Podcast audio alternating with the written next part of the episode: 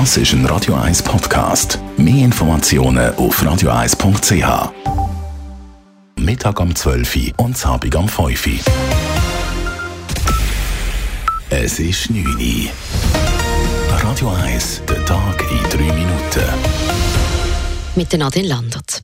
Das größte Passagierflugzeug der Welt wird nicht mehr gebaut. Der europäische Luftfahrtkonzern Airbus stellt die Produktion des A380 ein, nachdem die arabische Fluggesellschaft Emirates ihre Bestellung reduziert habe und vermehrt auf kleinere Maschinen setzt. Dies bedeutet wohl auch das Ende von Großraumflugzeugen in der Zivilluftfahrt. Davon gehen Aviatik-Experten aus. Der Airbus-Konkurrent Boeing setzt in Zukunft wohl nicht mehr auf Großraumflugzeuge, sagt Aviatik-Experte Ralf Müller. So laufe auch die Produktion des zweitgrößten Passagierflugzeugs der Welt, der Boeing 747, bald aus. Es ist einfach vorbei mit den Grossraumflugzeugen. Die Airlines wollen eigentlich kleinere Flugzeuge wie der Airbus 350 mit nur zwei Triebwerken.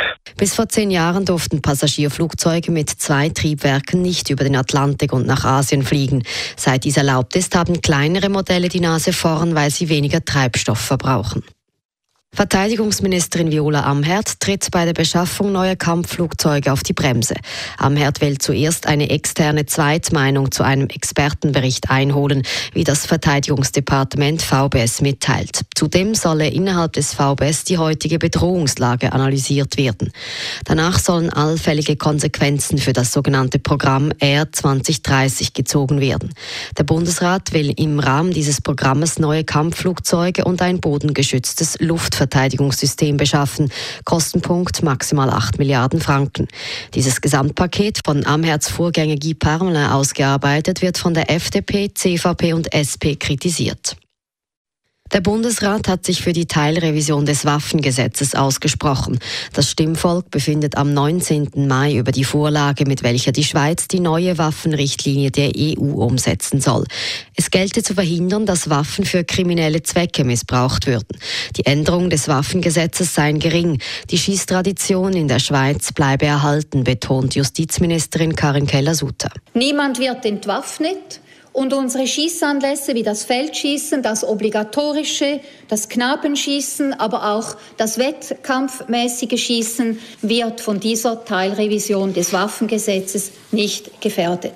Die Revision ermögliche es der Schweiz zudem, im Verbund der Schengen- und Dublin-Staaten zu bleiben. Für die Sicherheit und das Asylwesen sei dies zentral.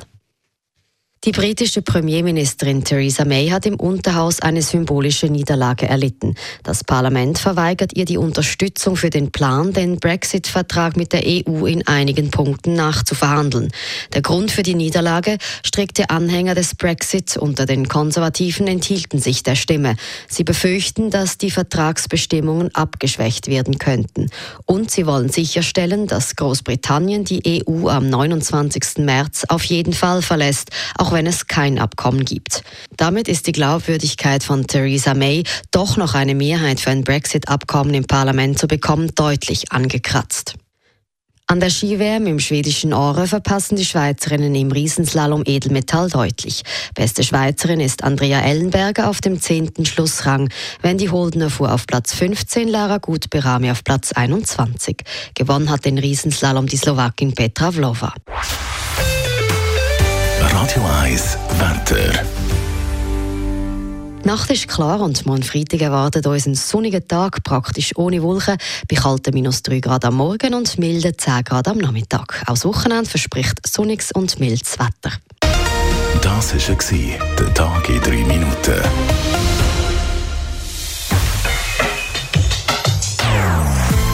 Non-Stop-Musik auf Radio 1.